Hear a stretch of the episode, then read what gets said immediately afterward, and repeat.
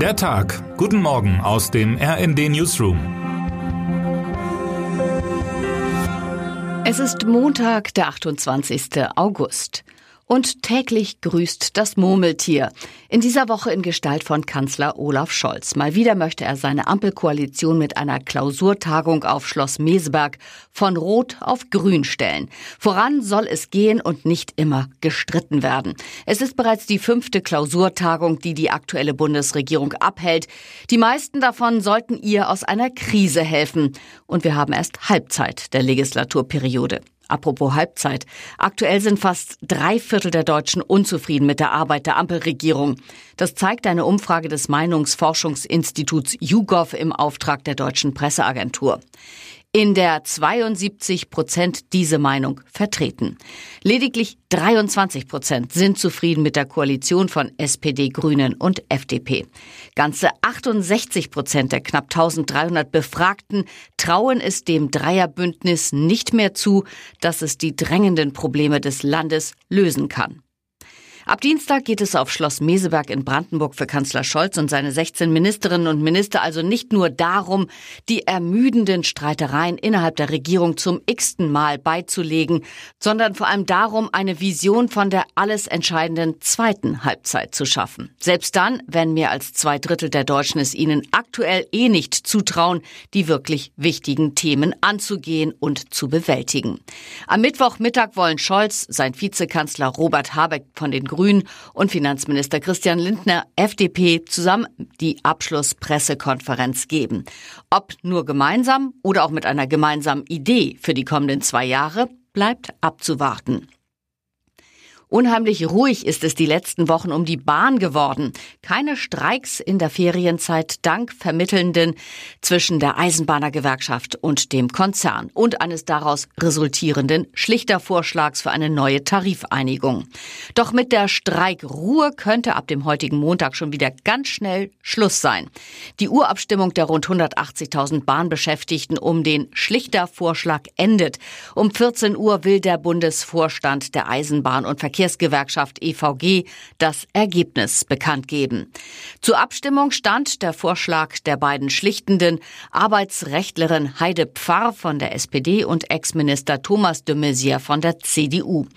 Der sieht unter anderem eine stufenweise Einkommenserhöhung um insgesamt 410 Euro pro Monat vor. Außerdem soll es noch in diesem Jahr eine Einmalzahlung in Höhe von 2850 Euro geben. Als Laufzeit für den Tarifvertrag sind 25 Monate angedacht. Sollten sich weniger als 25 Prozent der Abstimmungsteilnehmerinnen und Teilnehmer für den Vorschlag aussprechen, drohen tagelange Arbeitsniederlegungen bei der Deutschen Bahn und erneutes Pendlerchaos in ganz Hamburg. Soll ich's lieber machen oder lass ich's lieber sein? Viele von uns haben sich diese Frage schon einmal gestellt. Es brauchte aber erst die drei Hamburger Hip-Hopper von Fettes Brot, um darauf heute eine perfekte Antwort zu haben. Jein.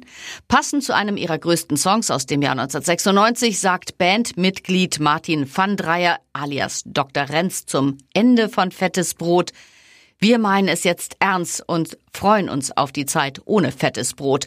Trotzdem können wir nicht ausschließen, dass irgendwann die Zeit kommt, in der wir uns noch einmal zusammen auf die Bühne stellen. Und sei es zum 80. Geburtstag von Opa.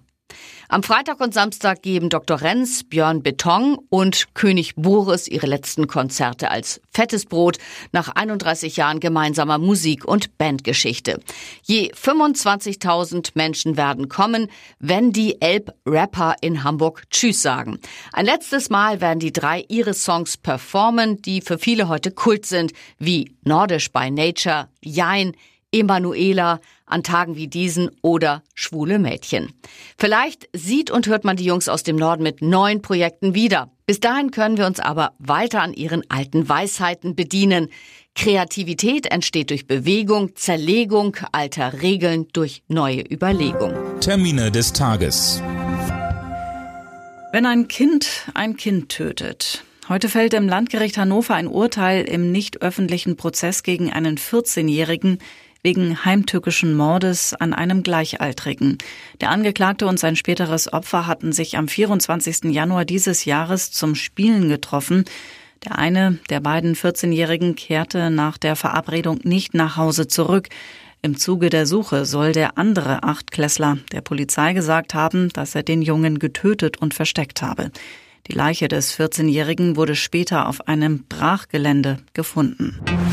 Olaf Scholz und die SPD-Bundestagsfraktion verhandeln heute in Wiesbaden über eine Strompreissubventionierung für die Industrie.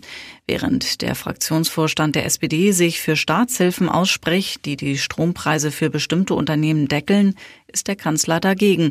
Auch SPD-Chef Lars Klingbeil spricht sich für einen Industriestrompreis aus und kündigte beim Bühnentalk RND vor Ort an, auch den Kanzler überzeugen zu wollen. Wer heute wichtig wird. Heute Nachmittag startet eine Krisensitzung des spanischen Verbands nach dem Eklat um ihren Präsidenten Luis Rubiales. Der hatte die Spielerin Jennifer Hermoso bei der Siegerehrung nach dem WM-Finale ohne ihre Zustimmung auf den Mund geküsst und war im Anschluss von der FIFA suspendiert worden. Er selbst hat einen Rücktritt zuletzt abgelehnt. Jetzt ist es am Verband, eine Trennung von Rubiales zu prüfen. Und jetzt wünschen wir Ihnen einen guten Start in die Woche. Text Fabian Wenk am Mikrofon. Imme Kasten und Christiane Hampe. Mit rnd.de, der Webseite des Redaktionsnetzwerks Deutschland, halten wir Sie durchgehend auf dem neuesten Stand. Alle Artikel aus diesem Newsletter finden Sie immer auf rnd.de slash der Tag.